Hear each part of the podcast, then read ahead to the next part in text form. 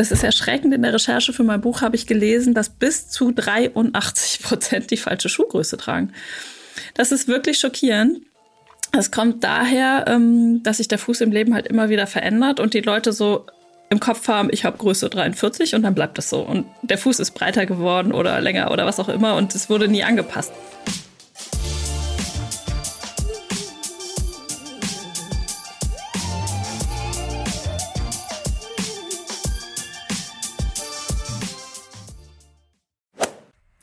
In dieser Podcast-Folge widmen wir uns mal wieder unserem höchsten Gut als LäuferInnen, unseren Füßen. Genauer gesagt der Verletzungsprophylaxe. Denn wer schon mal Bekanntschaft mit Fersensporen, Achillessehnenproblemen oder anderen Leiden gemacht hat, denkt nachher, shit, hätte ich mich mal lieber vorher besser um meine Füße gekümmert. Wie das geht, verrät uns Sportmedizinerin Dr. Ursula Manunzio. Sie arbeitet in ihrem Alltag mit diversen LeistungssportlerInnen zusammen und hat ein ganzes Buch zum Thema Fußgesundheit verfasst. Eine ihrer Top-Methoden, um verletzungsfrei zu bleiben, ist die Fußgymnastik. Welche Übungen da für uns LäuferInnen besonders effektiv sind, hört ihr im Podcast. Außerdem erklärt uns Ursula, wie wir Fußfehlstellungen am schnellsten erkennen und worauf wir unbedingt bei der Wahl unseres Schuhwerks achten sollten. Und da wir gerade dabei sind, was hält Ursula als Ärztin eigentlich von Barfußschuhen? Die Antwort bekommt ihr hier bei uns. Ich bin Elliot von Achilles Running und wünsche euch jetzt viel Spaß beim Hören. Hallo Ursula, willkommen bei uns im Podcast. Wie geht's dir heute? Hallo Elliot, ich freue mich total da zu sein. Mir geht's gut. Ja, sehr schön. Du hast mir vor ein paar Tagen geschrieben noch, dass du bis vor kurzem im Trainingslager warst. Erzähl doch mal, äh, wie war's da, wie kam's, wie lief's?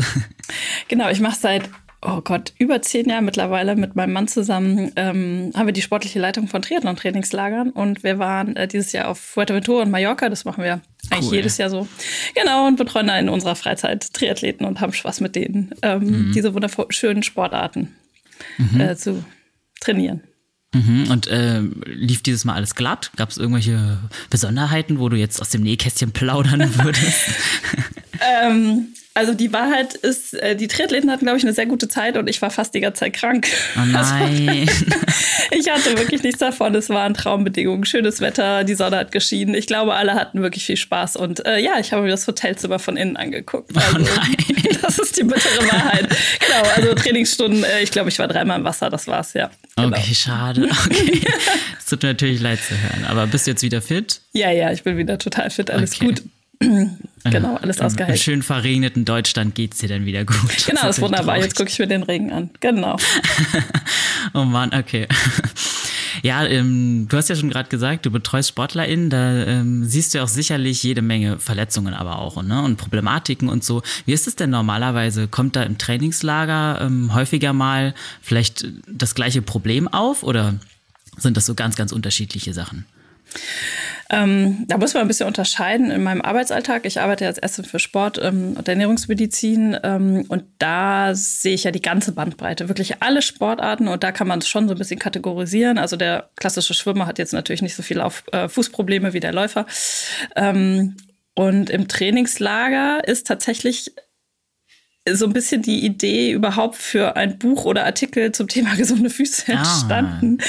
Und zwar, wenn ich ehrlich sein darf, gar nicht wegen akuten Schmerzen, sondern ich habe mir nach so einer Radausfahrt, sind dann ähm, alle Triathleten an den Pool gegangen, haben ihre Füße ins Wasser gehalten zum Kühlen und dann sieht man da so Material für Zehntausende von Euro aufgereiht und teure Klamotten und das Training wow. ist perfektioniert. Und dann fiel mein Blick auf gewisse Füße. Und ich dachte, alter Schwede. Und es war tatsächlich mein Einstieg in das Thema, eine, ähm, ein Artikel. Ähm, bitte Triathleten achtet auf eure Füße. So fing das ah, Ganze an. Okay. Und so wurde dann auch der Verlag auf mich aufmerksam, glaube ich, zu mhm. diesem Thema, ähm, weil ich das schon beachtlich fand. Ne? Also die ähm, Sportler, die ambitionierten Sportler legen schon sehr viel Wert ne? auf gutes Training, vielleicht auch auf die Ernährung, auf Equipment. Aber ähm, der Fuß wird so oft vernachlässigt. Und ich meine, ohne Füße mhm. geht's halt einfach nicht. Und ähm, das müssen ja gar nicht immer schlimme Erkrankungen sein, sondern äh, ich rede von Fußpilz, von Warzen, von schlecht geschnittenen Nägeln, von Hornhaut, solche Geschichten. Ähm, mhm. Und so äh, kam ich tatsächlich, obwohl ich ja grundsätzlich mehr kardiologisch unterwegs bin, zu dem mhm. Thema Füße. Mhm. Genau. Ja, spannend natürlich, wenn die das alle ins Wasser halten. Und falls Fußpilz dabei war, dann hatten es dann Haben alle was davon. auch mehr. Ja, genau. Wobei da ist nicht das Wasser das Gefährliche, das ist ja so. geklort, sondern das Barfußlaufen. Ne? Da verlieren ah, okay. die Leute einfach ähm, Hautpartikel und die sind hoch ansteckend. Genau, ah. da haben dann alle was davon. Oder Deswegen wenn einer ist in der Familie. Ja, unbedingt. Ja. genau. Ja, oder auch beim Waschen. Ne? Das ist ein wichtiger Punkt, wenn wir damit einsteigen wollen. Ähm, wenn einer in der Familie Fußpilz hat und die ähm, Klamotten nicht mit einem Waschzusatz gewaschen werden, der extra gegen Pilze ist, dann verbreitet sich über die Wäsche in der Waschmaschine. Oh und dann haben alle was davon. Oh, das war mir gar nicht bewusst. Aber ja. natürlich. Deshalb gibt es so Bücher, wie ja, meint. natürlich. Ja, Zur cool. Aufklärung, ja. Ja, das ist natürlich gut, dass wir dich heute hier, heute hier als Expertin haben. Mm, was würdest du sagen, sind so die häufigsten Fußbeschwerden oder Krankheiten oder vielleicht auch Deformationen? Da gibt es ja, wie du es schon angesprochen hast, die größte Bandbreite ever bei Füßen. Da können ja Sachen an ganz verschiedenen Stellen schieflaufen. Ja, genau, schieflaufen, laufen. genau. Ähm, das ist natürlich extrem eine Frage der Zielgruppe. Ähm, ich denke mal, der Hausarzt hat ganz andere ähm, Fußprobleme, die er täglich sieht, als ich das sehe. Ähm, beim Hausarzt steht vielleicht ähm, der übergewichtige Diabetiker im Vordergrund, äh, der dann entsprechend Gelenkprobleme hat oder auch eine Polyneuropathie. Und bei den Sportlern ist natürlich was anderes. Ich sehe sehr häufig ähm, Über- oder auch Fehlbelastungen, die mhm. teilweise mhm. ganz banal durch ein falsches Schuhwerk ausgelöst werden, aber halt auch durch falsche Trainingssteuerung. Und ähm, ich glaube, das ist auch ein wichtiger Punkt, warum es mir hilft, dass ich gleichzeitig noch Trainer bin und auch selber Athlet, dass man sich einfach in die Athleten ganz anders reindenken kann als ein Arzt, der vielleicht keinen Sport treibt. Ähm, und dann habe ich viel mit Entzündungen natürlich zu tun, äh, aber auch tatsächlich leider ist Fußball ein Riesenthema, ähm, wo ähm, ich immer denke, das ist halt eine Eintrittspforte, ne? gerade bei den mhm. Profiathleten versuchen wir wirklich alles zu optimieren. Und wenn ich da einen ausgeprägten Fuß- oder Nagelpilz habe, ist es nicht nur eine Schwachstelle, als auch ein Ausdruck eines schwachen Immunsystems. Ähm, ich versuche ja immer den ganzen Körper zu sehen ähm, halt, als halt auch eine Einbringpforte für äh, Keime, weil mhm. offene Hautstellen da einfach sind. Ne? Genau. Ja. Du hast gerade Entzündungen erwähnt. Sind es dann innere oder äußere Entzündungen? Häufig Sehnenentzündungen, einfach ah, durch ja. Überlastung, Fehlbelastung, mhm. Achillessehnenbeschwerden zum Beispiel. Der Klassiker. Ja. Der Klassiker. Unterm mhm. Spannen, ähm, einfach durch ja, Verspannungen oder auch Fehlbelastungen oder eben zu geringe Muskulatur. Das ist auch ein Riesenthema. Hm, okay. Und ähm, da du ja auch mit LäuferInnen zu tun hast, ähm, man hört ja immer diese, diese ne, hast jetzt ein paar Sachen aufgezählt, die scheinbar auch sehr verbreitet sind. Man hört ja immer all diese Horrorstories und man kennt vielleicht auch selber welche. Ich bin mir sicher, unsere HörerInnen da draußen haben auch schon einiges mit dem Thema Füße durch. Mm, ist Laufen dann eigentlich überhaupt gut für uns oder ist es ja. immer so eine zusätzliche Belastung, die einfach nur zu Problemen führt? Nein, Laufen ist super. Also was äh, die Menschheit heutzutage gerne mal vergisst, der Mensch ist ja durchaus ähm, für Bewegung geschaffen und ähm, unsere Vorfahren mussten täglich 40 Kilometer laufen, allein um sich ihre Nahrung zu beschaffen. Und dafür sind wir irgendwann mal gebaut worden. Das Problem ist, wir degenerieren komplett. Also wir Sportler vielleicht nicht so viel wie ähm, die breite Masse da draußen. Das ist also ein Riesenvorteil. Ähm, und mit Schrecken sehe ich auch, dass viele Leute eben genau diese Idee haben, ist das nicht alles gefährlich, wenn ich jetzt laufen gehe oder mich bewege oder, oh Gott, mein Kind macht fünfmal die Woche Sport, wo ich immer sage, um Gottes Willen, gefährlich wäre es nur, wenn es das nicht tun würde. Also nein, Laufen ist nicht gefährlich. Aber na klar, die Dosis macht auch hier das Gift. Ähm, ich muss so ein bisschen wissen, was ich tue. Ich muss Umfänge langsam und sinnvoll steigern. Ich muss ähm, Verletzungen ausheilen lassen.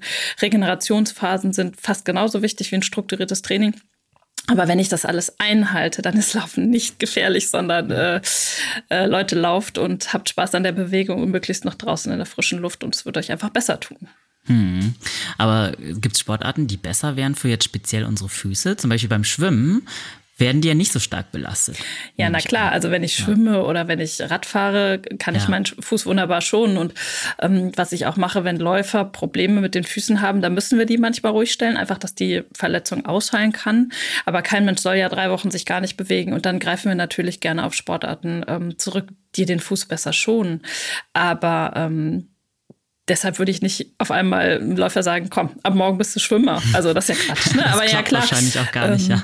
Ich äh, habe lange einen Stabhochspringer betreut. Natürlich hatte der massive Probleme, die er hätte beim Schwimmen nie bekommen, aber äh, mhm. dann nicht zu springen wäre keine Option, sondern muss man halt adäquat dann reagieren und eben mhm.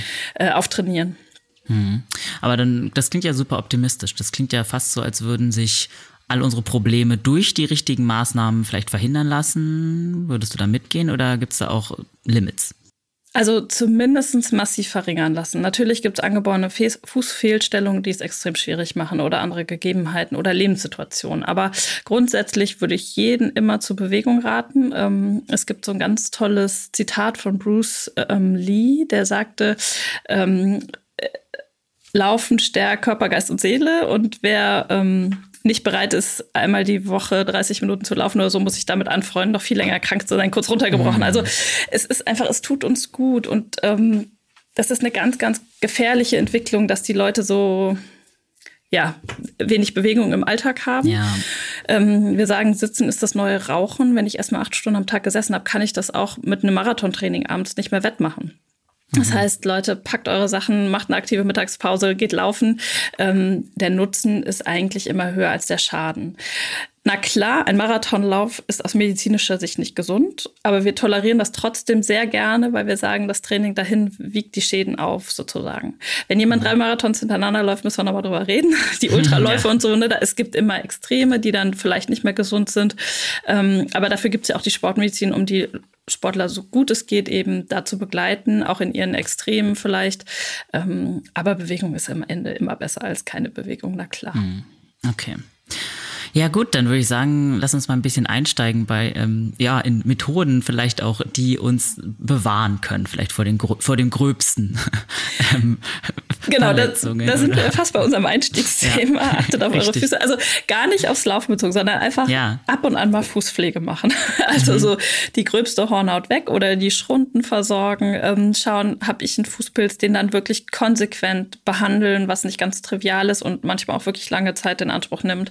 Nagel Nagelpilz behandeln, ganz unbedingt. Ne? Das ist dann auch nicht nur, dass der Pilz behandelt wird, sondern dass die Schuhe desinfiziert werden, dass die Socken entsprechend desinfiziert werden. Das hatte ich schon angerissen. Ähm, dass die Nägel vernünftig geschnitten sind. So, das ist so die Basis. Dann gönne ich meinem Fuß ab und an vielleicht nochmal eine Massage. Mhm. Das alles für den Wellness-Bereich oder ähm, Peeling.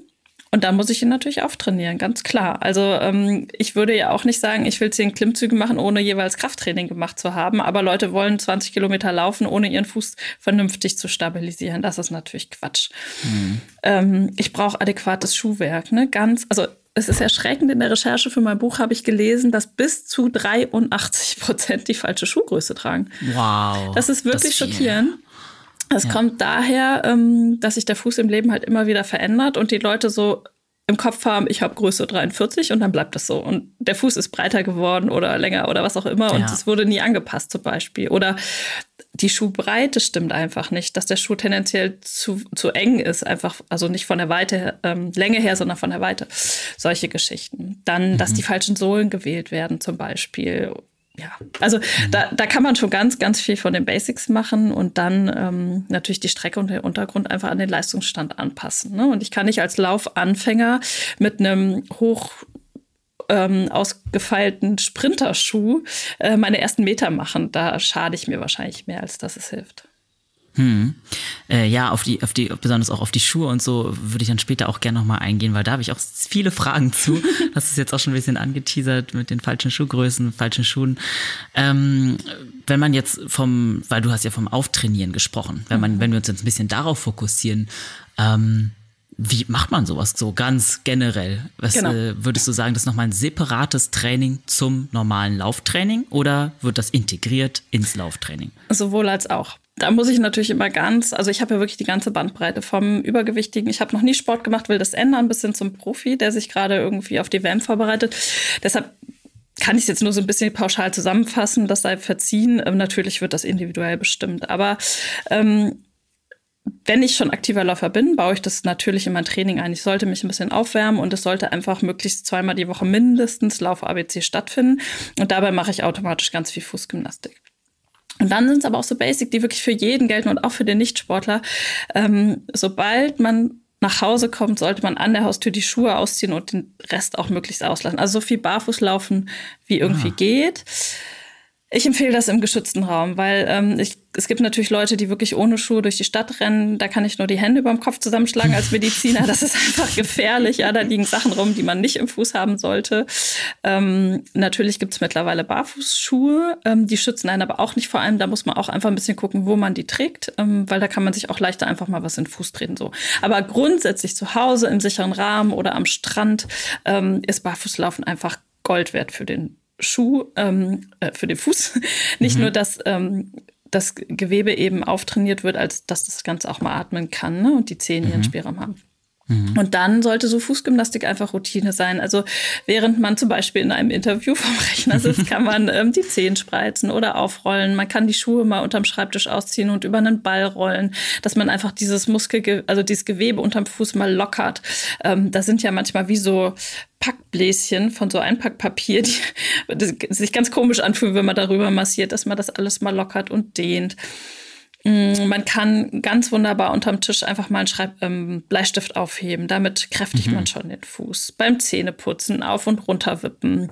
Ähm, Wackelkissen, diese aufblasbaren, einfach fest im Badezimmer liegen haben. Und immer, wenn ich Zähne putze, stelle ich mich da drauf. Und wenn ich das gut kann, mache ich das einbeinig. Und schon habe ich ganz einfach das in den Alltag integriert. Und das ist grundsätzlich, was ich empfehle auch für Krafttraining, wenn es um Bauch oder irgendwas geht, baut es in den Alltag ein. Das muss nicht eine feste Einheit sein, die man irgendwie noch in diesem eh schon total gefolgten Tag unterbringen muss, sondern dass es so nebenbei fließt. Der Kaffee läuft durch, ah ja, ich mache ein bisschen Einmalentstand zum Beispiel oder wippe mhm. ein bisschen mit dem Fuß hoch runter. Mhm. Und das ähm wir überhaupt quasi dazu genötigt sind, diese Übungen zu machen, liegt daran, dass wir sonst so viel Zeit einfach nur in Schuhen verbringen, oder? Und unsere Zehen und so halt sehr steif die meiste Zeit genau. sind. In Schuhen und sitzen. Ne? Das ja. ist ein ganz großes Problem unserer Zeit. Das ist häufig, man ist ja einfach genötigt, durch den Beruf viel zu sitzen. Ähm, und dafür sind wir einfach nicht gemacht. Genau, Schuhe tun ihr Übriges und das ist wirklich schlimm. Und ähm, ich finde das auch schockierend schon in Kindergärten, wenn man sich so mal die Schuhe anguckt, was da teilweise für Plastiksohlen an mhm. Hausschuhen sind, wo man so denkt, bitte, liebe Leute, macht das nicht. Es geht mhm. nicht gut. Ja, ja verstehe. Ja, ähm, zum Thema Fußgymnastik Gymnastik kann ich auf jeden Fall auch eine eigene Story erzählen. Und zwar, als ich angefangen habe mit dem Laufen, beziehungsweise als ich angefangen habe, meine Umfänge zu steigern, wollte ich natürlich auch direkt acht Kilometer laufen oder so statt drei oder fünf. Und da habe ich auch schnell gemerkt, dass ich so Muskelschmerzen bekommen habe, einfach nur im Fuß. Und äh, ich hatte dann irgendwie ein bisschen gegoogelt oder so und hatte dann angefangen, so ein bisschen mich auf Faszienbälle zu stellen und so irgendwie. Auch nicht besonders häufig, aber zumindest vor dem Laufen. Und dadurch sind meine, äh, so zumindest diese Muskelschmerzen auch komplett weggegangen. Und da ähm, muss ja dann irgendwas mit meinen Muskeln gewesen sein. Also waren die, denkst du, waren die dann nicht stark genug? Waren die einfach nicht gewöhnt an die Belastung? Also manchmal frage ich mich, wie, woran kann es liegen, dass ein bisschen Gymnastik unseren Füßen so gut tut?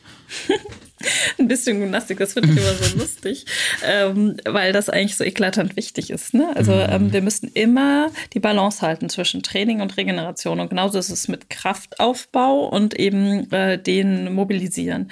Also wenn ich äh, gerade dein Beispiel ne, von drei auf acht Kilometer, das ist halt einfach ein Wort für so einen Körper. So.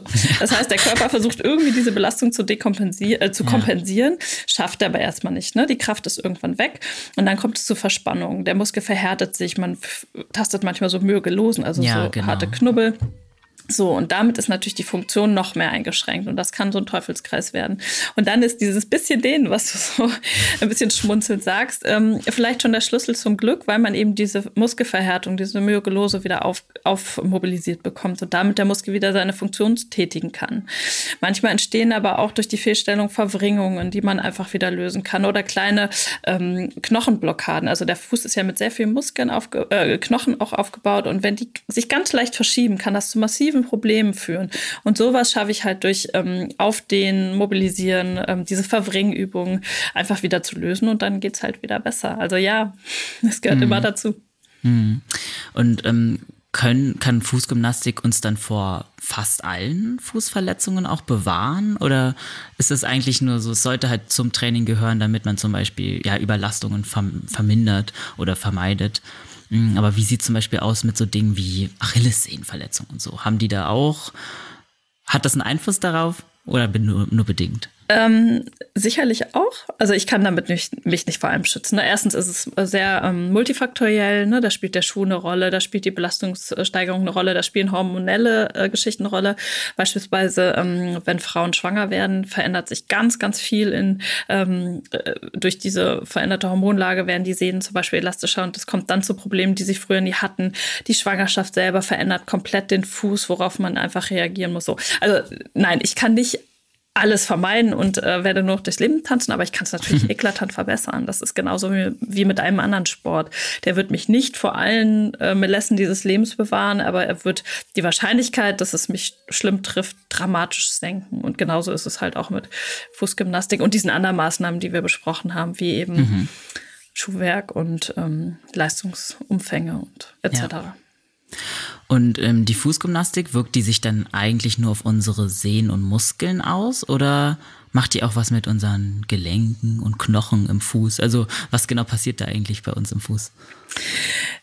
Genau, also man kann den Fuß ja nicht in Einzelteile ähm, auseinandernehmen. Das ist ja immer ein komplexes Zusammenspiel von eben diesem, diesem ähm, Skelett, also dem Fußgerüst, wenn man so sagen will, und dann eben diesen Bändern und Muskeln. wer so ein bisschen Muße hat, guckt sich diesen Aufbau des Fußes mal im Internet an. Das ist total spannend. Also es ist hoch, ja. ein, ein architektonisches Meisterwerk äh, ja. mit diesen Längs- und Quergewölben und dann noch, wir können ja hüpfen, drehen, springen, ähm, unglaubliche Kräfte aushalten, aber auch generieren durch über den Fuß. Ähm, und dazu gehören eben auch all diese Gelenke. Ne? Also wir können die Zehen spreizen und anziehen und irgendwie abspringen und uns ähm, im Sprunggelenk irgendwie drehen und so. Und ja, das kann ich halt alles verbessern, indem ich es mobil halte, geschmeidig halte, stark halte ähm, und äh, Verspannung, Verwringung eben löse. Hm, okay.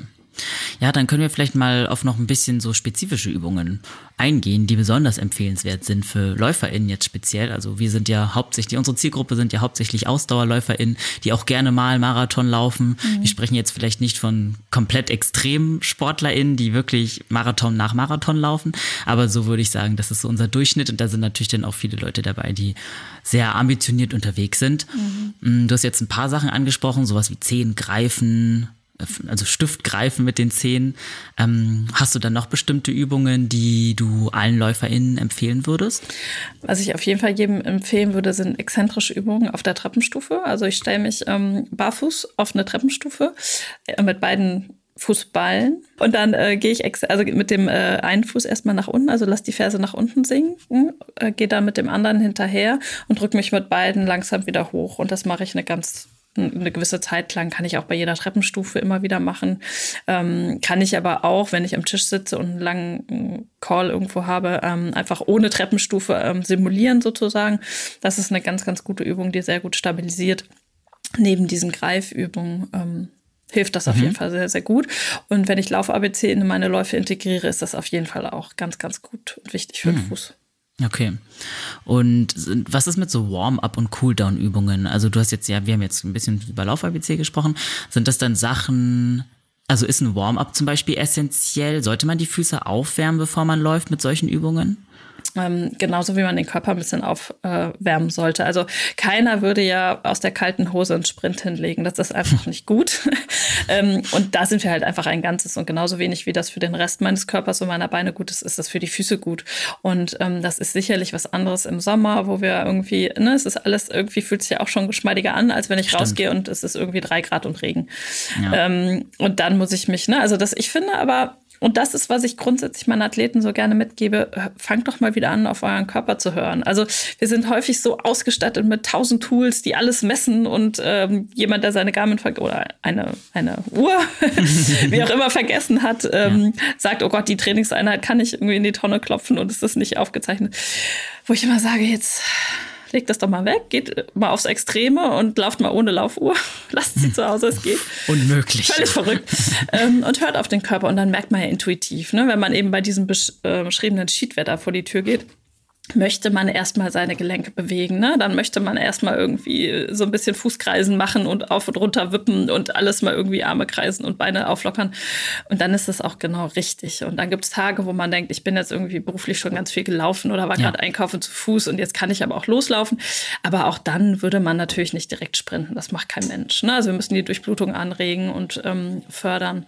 Und ähm, da sind wir halt einfach ein Ganzes. Und deshalb, das ist ja auch das Schöne, es ist gar nicht so kompliziert. Also ähm, so wie ich mich für den Lauf aufwärme, wärme ich auch die Füße auf und wieder ab. Genau. Okay, also ab, also Cooldown ist dann auch Pflicht. Auch da wieder, ne? Also wenn ich jetzt eine harte ähm, ein Intervalltraining hinter mir habe, würde ich mich locker auslaufen. Einfach, ne, es tut gut, diese ganzen ähm, Stoffe, die da so entstanden sind durch unser hartes Training, werden besser verstoffwechselt, wieder abgebaut. Äh, der Muskelkater wird ein bisschen geringer gehalten. Und ähm, es tut ja manchmal auch einfach gut, die Füße mal in kaltes Wasser zu halten. Wenn man so am mhm. heißen Sommertag 30 Kilometer gelaufen ist, ist das einfach ganz angenehm und auch schon nach fünf. Mhm. Ähm, genau. Ja. Und wie, inwiefern können uns Tools dabei unterstützen? Sind das als alles Übungen, also plädierst du irgendwie dafür, dass man all diese Übungen auch einfach so machen kann? Oder inwiefern können auch sowas wie Faszienbälle zum Beispiel helfen? Weil ich hatte ja damals mit dem Ball so ein bisschen experimentiert. Mir hatte das geholfen. Aber ja, weiß ich nicht. Was sagst du dazu? Genau. Also die Tools sind total angenehm. Äh, Gerade diese Faszienbälle als auch diese Rollen. Ähm, es gibt auch so Noppenrollen, wo man Stimmt. den Fuß drüber ähm, rollen kann. Das ist super angenehm. Ähm, es gibt einen Muskelroller einer Firma, mhm. Ähm, die so ein Kräuterfluid in diesem Roller drin haben. Und das ist super angenehm, wenn man so Verspannung hat, sich darüber über den Fuß rollt. Sieht so ein bisschen aus wie ein Deo-Roller. Ähm, und das ist einfach total wohltun. Aber es geht halt auch immer ohne. Also ähm, entweder ich nehme einfach einen Tennisball, den man so irgendwo rumliegen hat, oder einen Golfball. Oder ich nehme einfach meine Hände und massiere mal meinen Fuß oder verbringe mhm. ihn. Ähm, ich kann ein Handtuch hochheben oder eben einen Stift. Also Tools sind total angenehm, aber äh, man kann da auch sehr viel Geld lassen, was gar nicht zwingend sein muss. Also da muss so jeder seinen Weg und Mittelweg, denke ich, finden. Aber es gibt, mhm. klar, gute Unterstützung. Okay, das ist ja schon mal gut, dass man dann auch die Möglichkeit hat, ohne groß Geld auszugeben, äh, schon mal anzufangen, weil natürlich ist es eine zusätzliche Hürde, glaube ich, für Leute, die sich nicht mit ihren Füßen beschäftigen, da erstmal ja, Fuß zu fassen. Aha. Und ähm, genau, sich äh, zumindest erstmal damit mehr zu beschäftigen. Mhm. Wie oft würdest du das empfehlen, jetzt für jemanden, der auch gerade erst damit vielleicht anfängt, weil ich könnte mir vorstellen, dass es vielleicht auch eine zusätzliche, doch dann Belastung sein kann, wenn man anfängt jetzt von 0 auf 100 jeden Tag den Fuß wieder ja, zu, auch irgendwie zu trainieren durch diese Fußgymnastik. Ich meine, gerade so dieses Klammern, wenn man das sonst nie macht im Alltag, ist das ja auch wieder voll die neue Bewegung für den äh, Fuß, oder? Mhm, genau. Und das ist ja, was ich insgesamt sage, man muss einfach eine vernünftige ähm, äh, Leistungssteigerung in allen Bereichen haben. Und ähm, da muss ich halt schauen, komme ich wirklich von null, habe vielleicht noch Übergewicht. Da muss ich ganz, ganz vorsichtig dosieren, sonst geht das Ganze absolut schief. Ne? Also ich muss mir immer so eine sanfte Rampe vorstellen, dann bin ich immer schneller am Ziel, wo ich hin will, als wenn ich es auf Teufel komm raus auf Biegen und Brechen mache, da geht mir kaputt. Ähm, und von daher werde ich dir keine Zeitangaben machen können, weil das so hoch individuell ist. Aber da kann ich mich ja beraten lassen oder einfach auch da wieder auf den Körper hören ne, und was mit Sinn und Verstand einfach so ein bisschen trainieren. Grundsätzlich ähm, möchte ich aber den Leuten auch so diese Sorge nehmen, oh, da muss ich einmal in der Woche irgendwie ins Fitnessstudio mich umziehen und hinfahren und da sind dann so viele Leute und das ist irgendwie anstrengend. Nee, Quatsch. Es geht ganz viel zu Hause oder im Büro oder einfach so im Alltag. Ne, ich stehe an der Kasse an und muss warten und da kann ich so ein bisschen hoch und runter wippen oder den Fuß einfach mal aufdrehen. Ähm, der Kaffee läuft durch, wie ich es schon genannt habe. Ja. Ne? Also einfach so in diesen äh, alltäglichen Situationen das so ein bisschen einfließen lassen und irgendwann wird es eine Routine, dass man halt merkt, so, oh, ich gehe eine Treppe und die letzte Treppenstufe habe ich mir angewöhnt, mache ich immer diese exzentrische Übung zum Beispiel. Ähm, und dann habe ich auch gewonnen, wenn das einfach so, so Automatismen geworden sind, dass ich immer wieder was für meinen Fuß tue. Mhm. Und die Oberfläche, auf der man die Übungen macht, sollte eher gerade sein, außer jetzt natürlich die Treppenübung oder kann das auch zum Beispiel eine unebene Wiese sein. Genau, da ähm, kommt sicherlich so ein bisschen auf den Leistungsstand und auf die aktuelle Situation an. Wenn ich schon verletzt bin, würde ich keine unebene Wiese wählen, auf gar keinen Fall. Ne? Das ist viel zu gefährlich, dass ich da ein kleines Loch trete und zum Beispiel einen Sehenschaden noch, noch größer mache. Aber wenn ich einen gesunden Fuß habe, den ich ja aktiv trainieren möchte und die Propriozeption verbessern möchte, ähm, kann die Wiese total sinnvoll sein oder ein ähm, äh, anderer und Untergrund, der uneben ist, ähm, weil ich eben dann ausweichen muss und ausgleichen muss. Und deshalb empfehle ich ja auch ganz viele im Einbeinstand, ähm, weil wir automatisch ins Wackeln kommen. Und das wollen wir ja, weil das die feine kleine Muskulatur antriggert, die uns dann so gut stabilisiert. Ähm, genau, und als Anfänger würde ich davon natürlich eher so ein bisschen abraten. Ja, ja, das kann ich auf jeden Fall auch bestätigen, dass ähm, der Einwandstand auch so schon ziemlich herausfordernd ist. Ich habe den auch irgendwie von 0 auf 100 mal auf einer Wiese gemacht und es war, ich habe gemerkt, wie stark mein Fuß da arbeitet, wie wirklich so jeder Muskel so ein bisschen zuckt. Das äh, war sehr spannend auf jeden Fall zu sehen. Deswegen ähm, erstaunlich, wie wenig Gleichgewicht man dann doch irgendwie oder wie wenig stabil der Fuß dann eigentlich doch ist, obwohl man jeden Tag läuft. Das ist vielleicht bei TrailrunnerInnen nochmal eine spezielle Geschichte. Die brauchen das ja noch viel dringender als jetzt mhm. die meisten AsphaltläuferInnen. Genau. Ja. Mm, wie ist es denn, ähm, wenn wir noch mal ein bisschen auf Verletzungen eingehen? Wir hatten jetzt gesagt, ja, das kann uns vor einigen Sachen schützen. Mm, kann es uns auch dabei helfen, Verletzungen loszuwerden? Und wenn ja, was, also bei welchen wäre das eine Möglichkeit? Genau, da muss ich natürlich auch so ein bisschen differenzieren. Also wenn ich gerade eine akute Entzündung habe, muss die ausheilen. Ne? Also da sollte ich jetzt nicht noch rein trainieren, sondern da brauchen wir dann mal ein paar Tage Ruhe. Das, da versuche ich auch immer so mit den Athleten zu arbeiten, die dann so ungeduldig sind und sagen, Mensch, mhm. wenn du jetzt mal fünf Tage im Ball flach hältst, ähm, bist du ganz schnell wieder am Ziel. Aber wenn du es einfach immer übergehst und sperrst, ist ja ein Warnsignal, der Sinn hat, ähm, dann kann es sein, dass du wirklich lange damit rummachst oder dann wirklich mal eine Ruptur, also dass die Sehne komplett durchreißt und das kann ja keiner wollen. Also akute Entzündungen müssen einmal ausheilen. Aber dann gibt es natürlich irgendwann im Krankheitsverlauf oder im Heilungsverlauf den Punkt, wo ich einsteigen muss und sollte mit moderaten Bewegungen und dann eben auch eben dieses Auftrainieren. Also ähm, das ist ja zum Beispiel, viele kriegen dann vom Orthopäden eine Einlage verschrieben, wo ich immer sage, okay, das ist so ein bisschen, ne, ist es ein guter Orthopäde oder ein schlechter, wo ich immer mhm. frage, wie lange hat er dich denn auftrainiert, bevor die Einlagen kamen? Und wenn es dann heißt, so, der hat mir empfohlen, zwei, drei Monate Krafttraining zu machen ähm, und das hat aber nicht geholfen, dann haben wir Einlagen genommen, sage ich, das ist alles super. Aber leider ist es häufig so, man geht einmal zum Arzt, sagt, ich habe Fußbeschwerden und dann zack, ist die Einlage da, wo ich sage, nee, das mhm. ist der falsche Weg. Ne? Also das finde ich einfach nicht richtig. Also Krafttraining ist für den ganzen Körper ganz, ganz wichtig ähm, und so eben auch für den Fuß. Und kann halt mhm. halt viele Probleme ähm, verbessern und dann eben auch ähm, im Heilungsverlauf einfach helfen. Mhm. Und jetzt so klassische Übungen aus dem Krafttraining, die damit reinspielen, wären dann auch zum Beispiel Squats oder Lunges oder was noch? Genau, aber das mache ich dann nur, wenn der Fuß wieder gesund ist, weil das ja. jetzt schon sehr intensiv ist. Naja, und dann ist es halt eine Achse. Ne? Also, ähm, wenn ich ähm, meine Wade auftrainiere, hilft das dem Fuß natürlich gleichzeitig mit. Ähm, und dann aber am Ende das ganze Bein. Und was dann noch häufig ein Problem ist, dass die Leute schief sind. Ah. Dass sie einfach ähm, gar nicht anatomisch, also es ist nicht so, dass ein Knochen oder ein Bein länger ist, sondern dass sie einfach sich eine Fehlhaltung angewöhnt haben, sehr schief sind. Und das ist auch häufig bei Schreibtischtätern, aber auch bei einseitigen Sportarten wie Hockeyspielern, Tennisspielern so. Und da muss ich ganz massiv dran arbeiten, dass ich dieses Ungleichgewicht ausgleiche. Ähm, beispielsweise, weil ich mich einfach mal vor den Spiegel stelle und gucke, hm, stehe ich eigentlich gerade?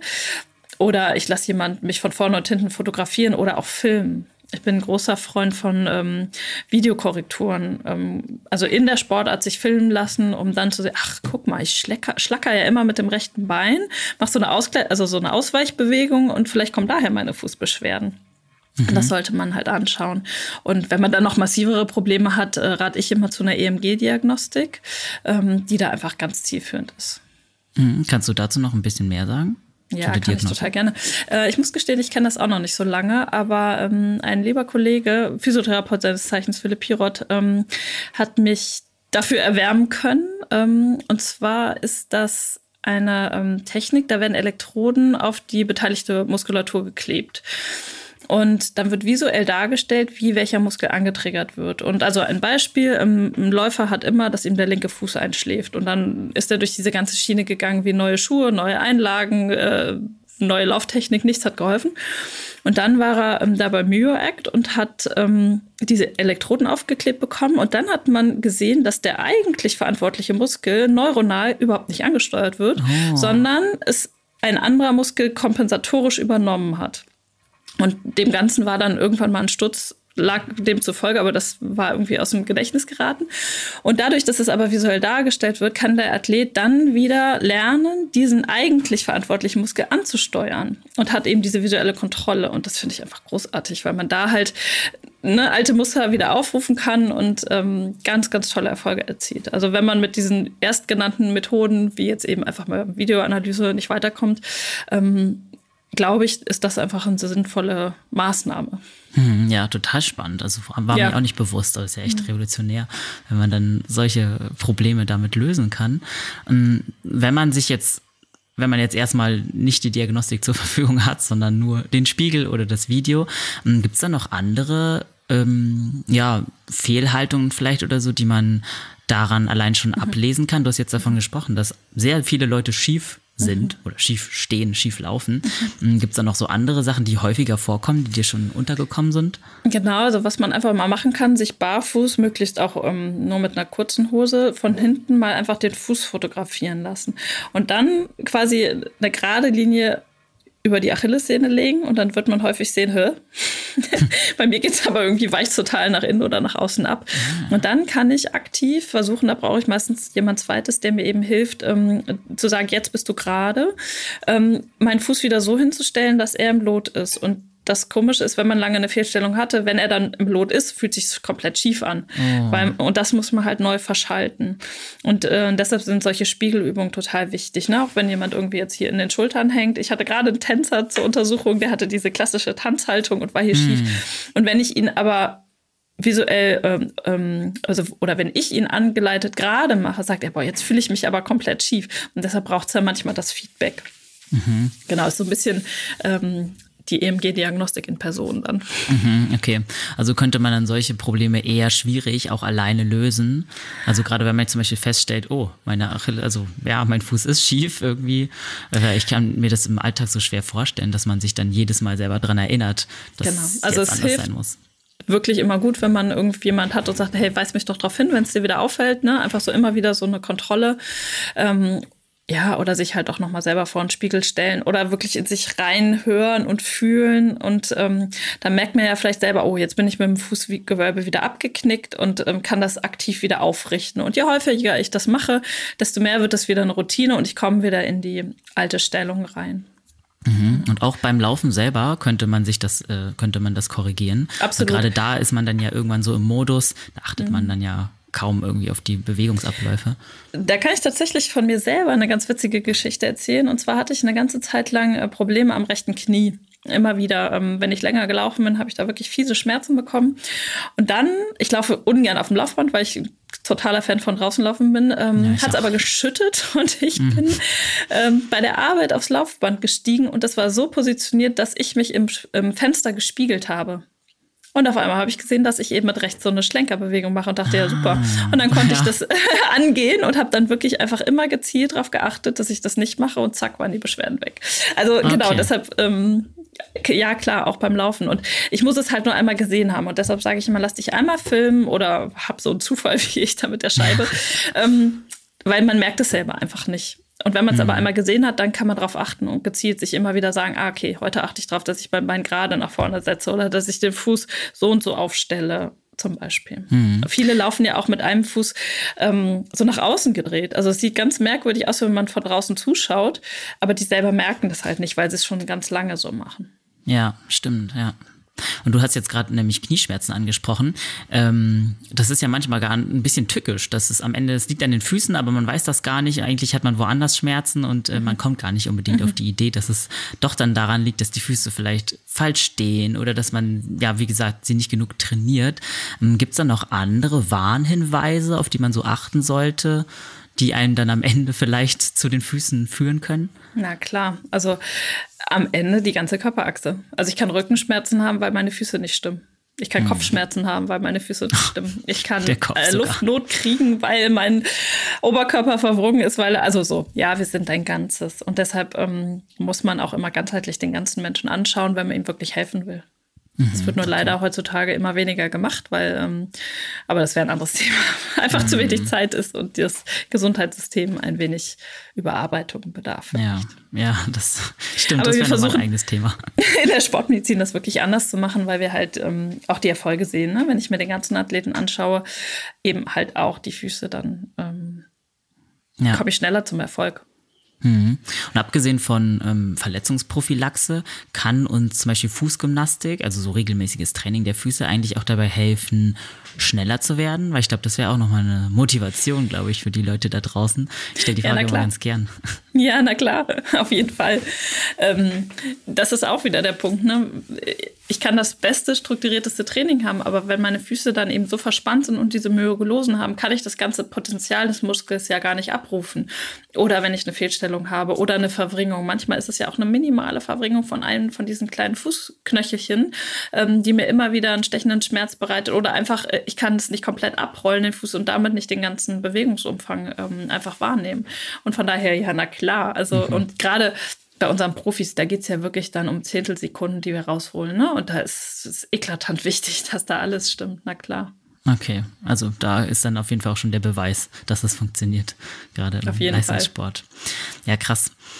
Ja, dann lass uns vielleicht nochmal auf so andere Maßnahmen eingehen. Ähm, vielleicht auch erstmal nochmal zum, zum Thema Verletzungen. Gibt es noch andere Maßnahmen, die LäuferInnen da ergreifen können, um sowas zu verhindern? Neben eben ähm, ja, Fußgymnastik, neben Genau. Krafttraining für die Füße. Genau, also manchmal ist Physiotherapie einfach, also externe Physiotherapie ähm, einfach hilfreich. Ähm, es gibt eine Methode der Querfriktion, ähm, wo so grob erklärt, ähm, wie so Klammern auf die Achillessehne zum Beispiel ähm, gesetzt werden und dann verschiedene Übungen gemacht werden unter mhm. Anleitung. Mhm. Ich habe einen Athleten, der sagt, er hat sich eine Magnetfeldmatte gekauft, die Füße draufgestellt und das hat ihm geholfen. Ähm, also da gibt es viele noch konservative Maßnahmen. Ähm, manchmal reichen irgendwelche warmen Bäder zum Beispiel, die einfach Verspannung lösen. Ähm, ja. Okay, also man hat da schon ein bisschen Spielraum. Manchmal kann man ja nicht so als Laie gut unterscheiden, was davon ist jetzt Quatsch. Würdest du dann dazu raten, einfach mal ausprobieren oder kann man manche Sachen auch ausschließen? Wir sagen in der Medizin ja häufig, ähm, wer heilt, hat Recht. Und ähm, bei dem einen reicht es, also da ist es wirklich so, der macht ein Lavendelfußbad und sagt, nachher kann ich wieder super laufen. Und der nächste sagt, boah, das hat gestunken, ist total nervig, hilft gar nicht. Also wir sind halt sehr individuell alle. Ne? Und während der eine, ähm, sage ich mal, harte Maßnahmen braucht und irgendeine Fußmassage, die ihm richtig wehtut oder eine Fußreflexzonenmassage, braucht der andere halt was ganz anderes. Also deshalb probiert euch aus und ähm, genau im Buch schreibe ich ja ganz, ganz viele verschiedene Methoden, was man einfach mal ausprobieren kann. Und da muss jeder das für sich finden. Und wie nicht mhm. jedes Training für jeden funktioniert, funktionieren natürlich auch all diese ähm, präventiven oder Wellness-Maßnahmen nicht, genau. Ja, okay. Was ich ja total spannend fand, war, ähm, dass du ein Kapitel auch in deinem Buch hast, das heißt Ernährung für einen gesunden Fuß. Da, das ist natürlich erstmal eine so. crazy Kombination. Was muss der Fuß essen, damit er, damit er gesund ist? Vielleicht können wir darauf auch nochmal eingehen, weil das interessiert mich sehr. Was mhm. hat es damit auf sich? Total gerne. Also ähm, das kann man natürlich aus verschiedenen Aspekten sehen. Zum einen ist es halt so, das trifft uns Sportler zum Glück nicht so, aber wenn man die breite Masse draußen ansieht, ist es ein Drama unserer Zeit, dass die Leute übergewichtig werden. Und das muss alles unser Fuß tragen. So. Und deshalb ein bisschen gesunde Ernährung für einen gesunden Fuß. Also runter mit den Kilos, dann geht es eurem Fuß grundsätzlich schon mal besser. Und das ist einfach Fakt. Und das wollen leider viele Adipöse nicht hören und die lassen sich dann sonst wie Einlagen verschreiben, wo ich sage, nee, nee, nee, jetzt müssen 30 Kilo runter so. Und dann gibt es aber natürlich auch Erkrankungen, ähm, wie zum Beispiel die Arthritis, also eine Gelenksentzündung, die getriggert wird durch ähm, gewisse Ernährung. Also mhm. so ein zünftiger Abend bei zwei Weißbier und vielleicht noch eine Scampi-Pfanne dazu, das löst schon mal einen Gichtanfall aus. Mhm. Ähm, und genauso gibt es eben entzündungshemmende Ernährung. Und das Schöne ist, es ist gar kein Hexenwerk. Und das mhm. ist grundsätzlich, was ich sage. Ernährung, na klar, ist super, super wichtig. Aber was ich auch sage, wenn ich doch Zeit hätte, ich würde ein drittes Buch mit dem Titel schreiben, jetzt reicht's. Und zwar nur bezogen auf diesen Ernährungswahnsinn, der da betrieben ja. wird.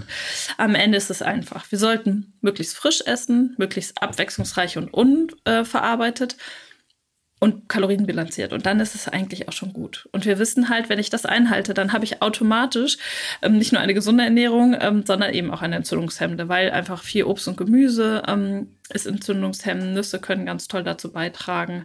Ähm, Fleisch und Fisch in Maßen moderat, aber auch da, ne, es ist nicht automatisch alles Fleisch ganz gefährlich und ganz böse für den Körper. Ganz im Gegenteil. Der Läufer braucht Eisen, gerade die Läuferin braucht Eisen. Und ähm, genau. Also ähm, ja, die Ernährung kann auch gesund für den Fuß sein im weitesten Sinne, weil sie einfach entzündungshemmend sein kann. Ja. Ähm, Ingwer, Zimt, Kurkuma, das sind einfach auch Sachen, die Entzündung aus dem Körper rausholen können oder lindern können. Ähm, genau. Also ja. Hm. Okay, ja, das ergibt jetzt natürlich Sinn. Mehr Zimt für gesunde Mehr Zimt auf die Füße. Nee, man Richtig. muss schon essen, drauf schmieren, ich weiß nicht. Okay, ähm, ja, ich würde auch super gerne nochmal auf Schuhwerk eingehen, weil das natürlich ein großes Thema ist und das hat wir vorhin schon ein bisschen angeteasert. Ähm, vielleicht erstmal vorab, weil du vorhin erwähnt hast, die Füße können größer werden, mhm. können, also können breiter werden und man hat trotzdem, man trägt trotzdem die gleiche Schuhgröße. Ähm, mir war das gar nicht bewusst. Ist das ein Fakt, dass Füße breiter werden können oder können sie auch später noch wachsen? Vielleicht erstmal das vorab geklärt. Genau, also ähm, es verändert sich schon von morgens bis abends ganz viel im Fuß. Also es gibt Leute, da ist das eine ganze Schuhgröße im mm, Vergleich, krass. wenn sie morgens aufstehen bis abends. Ähm, dann, ich hatte es vorhin angesprochen, Frauen, Läuferinnen, die ähm, schwanger sind oder waren oder stillen verändern häufig ähm, bis zu einer Schuhgröße über die Schwangerschaft, dass die, äh, der Fuß einfach größer wird, einfach weil das Fußgewölbe sich auch ein, also einsinkt, weil die Sehnen ähm, schlaffer werden. Und damit wird er meistens dann eben auch breiter. Das kann man wieder zurücktrainieren häufig. Ähm, und ja, dann teilweise mangelnde Belastung, dass der Fuß einfach schwächer wird und breiter dadurch flacher wird. Ähm, aber auch da kenne ich viele, die dann auf Barfußschuhe umgestiegen sind oder einfach ihren Fuß auftrainiert haben und das wieder quasi zurück äh, erarbeiten konnten, dass der Fuß wieder die ursprüngliche Größe in, äh, bekommen hat. Ähm, und ja, es gibt auch Erkrankungen, wo der Fuß tatsächlich wächst, aber das sind da wirklich ähm, Pathologien, die sehr, sehr selten vorkommen. In der Regel ist es einfach eine Schwäche der Fußmuskulatur oder eine Mehrbelastung durch mehr Kilos, entweder weil ich dick werde oder ein Kind unterm Herzen trage oder dann später auf den Armen, auf dem Bauch, auf den Schultern. Mhm. genau. Und dann eben der natürliche Tagesverlauf. Ne? Wenn ich morgens aufstehe, ist der Fuß schlanker und wenn ich abends ins Bett gehe, ähm, ist er vielleicht angeschwollen oder mhm. ähm, einfach ein bisschen tiefer gelaufen. Mhm. Und äh, wie kommt es, dass all diese, also 83 Prozent hattest du ja, glaube ich, gesagt, tragen die falsche Schuhgröße. Wie kommt es, dass niemand das merkt? Also müsste man also, das nicht beim Lauftraining schon spüren? Genau, die 83 Prozent habe ich nie nachgemessen. Ja. Ich fand es nur auch erschütternd, über solche ja. Zahlen zu stolpern. Also lassen wir die mal dahingestellt, aber es ja. sind auf jeden Fall viele.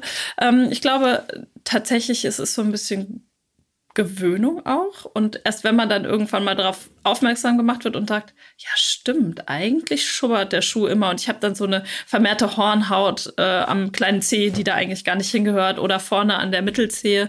Und bei vielen ist ja die Mittelzehe einfach ein bisschen länger und wenn da dann so eine ganz dicke Hornhautschicht ist, dann könnte es schon sein, dass der Fuß an der Stelle eben nicht so passt. Ähm, oder wenn, ähm, ja, genau, solche Sachen. Mhm. Und dann würde es ja auch Sinn machen, ähm, sich da auch nochmal äh, direkt, also vielleicht nicht den ersten Laufschuh online zu kaufen, sondern dann äh, wahrscheinlich im Laden selbst Absolut. erstmal Absolut. beraten zu lassen. Genau, ich würde mich. Trage Komfort sein sollte. Genau, oder zumindest selber ausmessen, aber im besten Fall einmal beraten lassen. Ähm, da muss man ein bisschen vorsichtig sein, wo man hingeht, weil ähm, leider steht schnell auch Laufberatung drauf, wo keine drin ist. Ähm, in der Regel rate ich immer zu Neutralschuhen, die keine mhm. in, also eingebaute Stütze haben. Jedenfalls nicht, wenn ich nicht ganz genau weiß, was ich brauche. Und dann kann ich gegebenenfalls mit individuell eingepassten Einlagen eben eine Stütze einbauen. Aber diese vorgefertigten, dass die wirklich meinem Fuß entsprechen, das muss schon viel Glück sein. Und ich persönlich bin halt auch ein Vertreter des erstmal auftrainieren, weil ich dann ganz viele Stützen auch gar nicht mehr brauche. Ähm, und dann muss ich natürlich auch so ein bisschen wissen, welchen Untergrund laufe ich. Bin ich ein Trailläufer oder laufe ich nur auf der Bahn oder laufe ich nur auf Asphalt? Und von daher finde ich schon, dass man sich gerade als Anfänger beraten lassen sollte. Und irgendwann, wenn man dann seit zehn Jahren läuft, kennt man irgendwie die Firma, die einem gut passt und äh, ja. weiß so ungefähr, was man braucht. Mhm. Aber ja, doch, ja. macht auf jeden Fall Sinn. Okay, also als Orientierung auf jeden Fall erstmal auch äh, Neutralschuhe. Ist ja auch schon mal ein wichtiger Hinweis und nicht direkt mit was anderem loslegen. Nee, genau. Mhm. Ja, das ist ja jetzt das so zu den Laufschuhen. Mich interessiert natürlich auch, wie das so im Alltag ist. Ähm, es ist ja schön und gut, wenn wir unseren Fuß irgendwie trainieren und äh, eben mit der Gymnastik was Gutes tun. Können wir all das zunichte machen, indem wir dann die falschen Schuhe im Alltag tragen? Wie wichtig sind überhaupt, wie wichtig ist das normale Schuhwerk außerhalb des Trainings für uns? super wichtig. also ich weiß gar nicht, wo ich anfangen soll. Also es fängt ja schon an, dass es so Schuhmodelle gibt, wo der Fuß zwingend schwitzen muss. Auch wenn ich überhaupt nicht zu Schweißfüßen neige, dann ziehe ich solche Schuhe an, die nur aus Plastik bestehen und irgendwie nicht mhm. atmungsaktiv sind. Und ähm, ich ziehe den Fuß nachher aus so einer triefenden Socke und das ist natürlich die Hölle. Ja, also da gibt es Fußpilz vorprogrammiert. ähm, und dann gibt es total steife Sohlen, die einfach nicht gut sind oder halt zu so dünne Sohlen, wo ich mich wieder gefährde, weil ich was reintrete. Ne? Also da muss man natürlich so ein bisschen gucken. Ich finde schon, ein ähm, gutes Schuhwerk ist enorm wichtig und ähm, aber auch da sind wir wieder beim gesellschaftlichen Problem, dass gute Schuhe leider teuer sind und es viele sich einfach nicht leisten können, was auch schade ist und sicherlich ein Problem ist. Aber da würde ich dann auch eher raten, habt zwei Paar Schuhe, die vernünftig sind, anstatt zehn, die irgendwie nett aussehen, aber totaler Schrott sind. Also da mhm. würde ich schon drauf achten. Mhm. Und zu, rätst du zu irgendeinem bestimmten Material? Weil du hast jetzt davon gesprochen, dass manche ja sehr nicht atmungsaktiv sind. Ähm, Gibt es da welche, auf die man setzen kann? Also Plastik würde ich lassen. Ja. das gibt so. Surprise. genau. Ähm, wenn man nicht Veganer ist, finde ich, kann man schon zum Lederschuh reifen, weil er einfach ein ganz Okay, Lederschuh ist was Gutes? Ja, der mhm. macht ein gutes Fußklima, sowohl im Winter als auch im Sommer. Das ist schon so. Ähm, ich verstehe die ethische Haltung von manchen, aber ähm, ja. für den Schuh, Fuß selber und wenn ich Fleisch esse, finde ich, ist es auch ähm, kann ich auch einen Lederschuh anziehen. Mhm. Das ist sicherlich gut. Und für die Veganer, die müssen dann natürlich nach anderen Alternativen suchen. Ähm, aber ja, also das kommt auch darauf an, wie lange ziehe ich den Schuh an. Für den Alltag dann vielleicht ein Baumwollschuh, ähm, also mit Stoff oben drüber, der ganz gut hilft. Beim Laufen kann es dann auch ein Funktionsschuh sein, den habe ich ja nicht so lange an. Und da ist halt nur wichtig, ähm, wenn ich dann im Schuh schwitze, ähm, dass ich den dann wechsle und die Socken irgendwie trockne oder neue Socken mitnehme. Mhm. Wie sieht es denn mit so Absätzen aus? Also wie wirken sich zum Beispiel High Heels oder auch vielleicht Plateauschuhe? Zum Beispiel ich muss gestehen, ich trage eigentlich gerne Plateauschuhe, so ähm, 90s Buffalo-Style. Das ist wahrscheinlich nicht so gut für meine Füße, nehme ich an.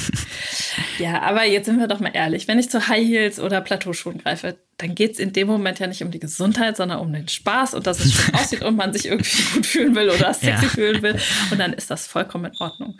Nein, es gibt nicht den gesunden, super sexy High-Heel-Schuh. Nein, das ist so nicht. Aber das wollen wir in dem Moment auch nicht. Und von ja. daher, wenn ich ihn ab und an trage, ist das total okay. Und ähm, was ich zum Beispiel rate und was ich auch von vielen Kolleginnen ähm, äh, kenne, wenn sie wissen, sie haben später ein Meeting, dann müssen sie einfach mit High Heels auftauchen. Dann haben mhm. sie aber noch ein paar flache Schuhe dabei, sodass sie die High Heels tragen, wenn es gerade für sie schön ist oder wenn es gerade irgendwie sein muss.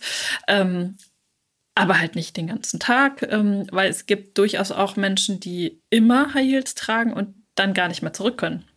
Also oh. die kriegen dann zum Beispiel einen Bandscheibenvorfall ähm, aufgrund mhm der Fehlhaltung und den Schuhen. Und dann wird ihnen geraten, ab jetzt nur noch flache Schuhe. Und dann denkt man so, ja, geht aber nicht, die Sehnen sind so verkürzt. Okay. Ähm, genau. Und deshalb, ne, also man kann das durchaus einsetzen, weil es gerade sexy ist, aber man läuft ja auch nicht die ganze Zeit im Abendkleid rum. Und ähm, genauso sollte man die Schuhe dann eben bewusst einsetzen und ja, Mhm. Okay, Dann aber sowas wie, Sehnen, sowas wie Sehnenverkürzung könnte schon auftreten durch, ja, äh, durch eine bestimmte Fußhaltung. Also wenn man sich mal eine Person vorstellt, die auf flachen Schuhen und daneben die gleiche Person auf High Heels, dann sieht man die ganze Stimmt.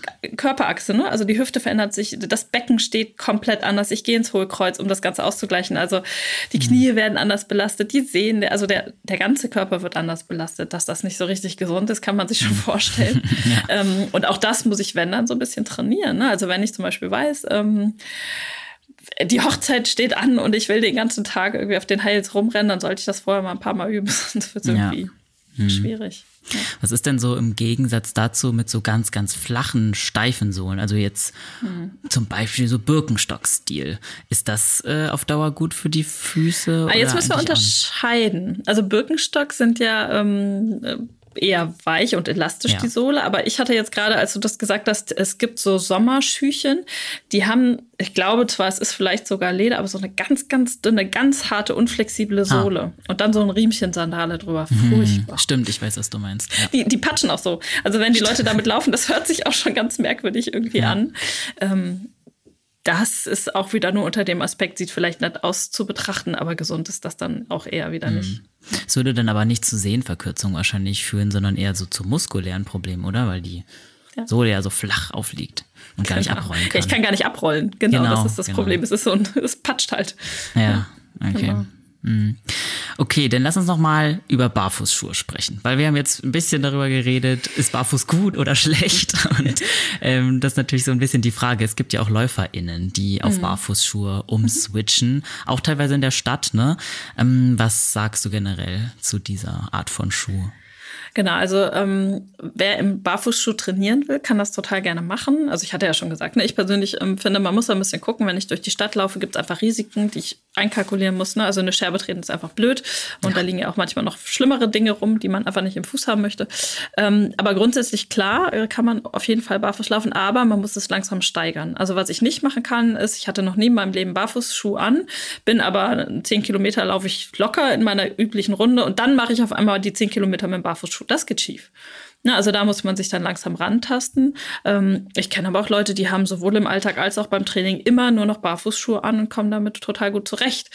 Ähm, auch da muss man auf den Sitz achten, äh, dass es einfach mhm. vernünftig sitzt. Ähm, dann gibt es viele, die Barfußschuhe ohne Socken tragen. Da muss ich wieder den hygienischen Aspekt gut einhalten, dass ich die regelmäßig desinfiziere. Ähm, Stimmt. Weil ich habe jetzt keinen Socken, den ich einfach mal in die Waschmaschine schmeiße, sondern der Schuh muss dann halt entsprechend desinfiziert werden. Ähm, aber ja, dann ist es sicherlich ähm, eine gute Sache. Ich persönlich mache es anders. Ich trage draußen ein ganz normales Schuhwerk, aber sobald ich irgendwo drin bin oder im geschützten Rahmen am Strand oder was auch immer, ja. laufe ich so viel barfuß, wie es irgendwie geht und ähm, finde das auch sehr angenehm. In der Klinik würde ich nicht auf die Idee kommen. das würde, glaube ich, auch lustig aussehen. Das wäre auf jeden Fall eine besondere Ärztin dann in dem Fall. Habe ich, glaube ich, noch nicht gesehen. Bei Weil Patienten generell, sieht man das manchmal ja? und denkt ja. so, bitte nicht im Krankenhaus. Ja, ja genau. richtig. okay, aber generell ist es eigentlich was Gutes für unsere Füße, Na, wenn klar. die Umsetzung stimmt und wenn man halt ja, vielleicht auch nicht unbedingt den städtischen Raum natürlich hat. Ja. Würdest du dann auch, ähm, was sagst du zu den Leuten, die einen Marathon in sowas laufen? Ist trotzdem kein Problem oder ein bisschen bedenklich? Leute, die das machen können. Das sind aber sehr wenige. Okay. Ja, die haben dann wirklich lange, lange darauf trainiert. Ähm, ob das gut ist, sei dahingestellt. Also pff, die werden sicherlich schneller ähm, auch dann Knieprobleme bekommen. Aber das haben wir auch schon angesprochen. Der Marathon an sich ist nicht gesund. Auch mit, egal mit welchem Schuh. Mhm. Okay. Ähm, aber da kommt es dann ja wieder aufs Training an und das Ganze. Und ähm, bei manchen habe ich auch das Gefühl, hat so ein bisschen was mit Lebensgefühl zu tun. Und dann sollen die ja, Leute stimmt. glücklich sein. So, ne? Also, ja. aber ich muss schon sehr auf meinen Körper achten. Und wenn ich das aber tue und einfach Schmerz auch als ein Warnsignal ähm, wahrnehme, was da nicht hingehört und nicht einfach nur ne, mit Schmerzmitteln über tüncht wird oder macht mal eben weiter, ähm, dann kann ich mit gutem Körpergefühl da ganz schön viel machen. Und der Körper kann auch ganz schön viel, ähm, wenn er halt nicht vernachlässigt wird. Ja. Ja, schön. Ich glaube, wir haben jetzt äh, ungefähr alles durch. Es war auf jeden Fall super lehrreich. Ähm, sehr, sehr viel Input von dir bekommen. Vielen, vielen Dank dafür schon mal. Ähm, und ja, ich hoffe, unsere HörerInnen konnten da einiges aus der Folge mitnehmen, weil wir sind ja wirklich durch sehr viele verschiedene Themen durchgerattert. Und ähm, ja, ich hoffe, dass es den Leuten da draußen natürlich dann ja zu mehr Fußgesundheit verhilft. Deswegen erst schon mal vielen, vielen Dank. Ich fand super cool und sehr, sehr lehrreich. Ja, super, vielen Dank auch von meiner Seite. Hat voll viel Spaß gemacht und danke, dass ich dabei sein durfte. Ja, äh, sehr gerne, immer wieder gerne. Ähm, ja, du hast ja auch ein ganzes Buch zum Thema Fußgesundheit geschrieben, haben wir jetzt schon mehrmals angesprochen. Das ist ja für unsere Hörer da draußen bestimmt auch super interessant. Deswegen sag doch gerne noch mal ein paar Worte dazu, wo sie es vielleicht finden können, was da so für Input gibt und auch generell von dir, weil du ja nicht nur ein Buch geschrieben hast. Stimmt. Am liebsten drei, ne? Genau. äh, genau, das Buch heißt äh, Gesunde und schmerzfreie Füße, ist ähm, erschienen im Humboldt Verlag und da auch für, finde ich, faires Geld ähm, zu bekommen. Und da gehe ich einmal durch die ganze Reihe. Ne? Also zum einen so ein bisschen, wie ist der Fuß überhaupt aufgebaut, weil ich denke immer über Wissen und Verständnis kann ich das auch nur besser machen. Ähm, und es ist auch total beeindruckend, wenn man sich nochmal die Anatomie so anguckt und diesen ganzen Aufbau. Ja. Und dann ähm, gehen wir so durch die Erkrankungen, die gängigen Erkrankungen, jetzt nicht nur für Sportler, auch für die breite Masse ne? Arthrose, Gicht, ähm, solche Sachen, Verletzungen, Frakturen, was auch immer. Naja, und dann natürlich, was kann ich machen für einen fußgesunden Lebensstil? Ähm, wie kann ich verschiedene Erkrankungen angehen? Wie kann ich aber auch auftrainieren? Also ganz viele Beispiele anhand von Text, aber auch Fotos, ähm, wie ich eben meinen Fuß äh, stärken kann. Ähm, natürlich die gesunde Ernährung für den Fuß. und am Schluss so ein bisschen Wellness-Programm mit Peelings und Ölen und ähm, Kräutern und was man so dem Fuß noch Gutes tun kann. Also ich finde ein ganz schöner Rundumschlag und äh, ganz ansehnlich vom Verlag dann auch noch mhm. bebildert und schön gemacht. Ja. Genau, das ist das eine Buch und du sprachst es an. Ähm, dann habe ich mir noch wirklich aus dem tiefsten Herzen ein zweites Buch geschrieben und das heißt Herzgesund, genau. Und da geht es dann um einen herzgesunden Lebensstil und zwar ähm, tatsächlich auch äh, für Sportler und Leute, die beruflich sehr engagiert sind und einfach viel zu tun haben und sagen, hey, wie soll ich jetzt noch das unterkriegen, da herzgesund mhm. zu leben? Ähm, zum einen auch wieder mit ein bisschen Aufklärungsteil, was macht das gesunde Herz aus, was gibt es für Erkrankungen aber dann ähm, eben auch mit praktischen Übungen und einer 28-Tage-Challenge, wie ich uh. ähm, mein Leben in ganz kleinen Schritten mit ganz kleinen Stellschrauben ein bisschen herzgesünder gestalten kann und Ernährungstipps und Rezeptvorschlägen und ja. ähm, auch ganz bunt und ähm, macht, glaube ich, Spaß. Mhm. Ja. Ja, sehr cool. Das ähm, beide Bücher verlinken wir auf jeden Fall in unseren Show Notes. Und dann sage ich nochmal vielen, vielen Dank und euch da draußen natürlich auch vielen Dank fürs Zuhören. Wenn euch die Folge gefallen hat, dann zeigt uns das auch gerne in Form eines Abos und einer 5-Sterne-Bewertung beim Podcast-Anbieter eures Vertrauens, denn Support ist kein Mord. Ansonsten freue ich mich natürlich, wenn ihr nächste Woche auch wieder mit dabei seid. Bleibt gesund, passt auf eure Füße auf und keep on running.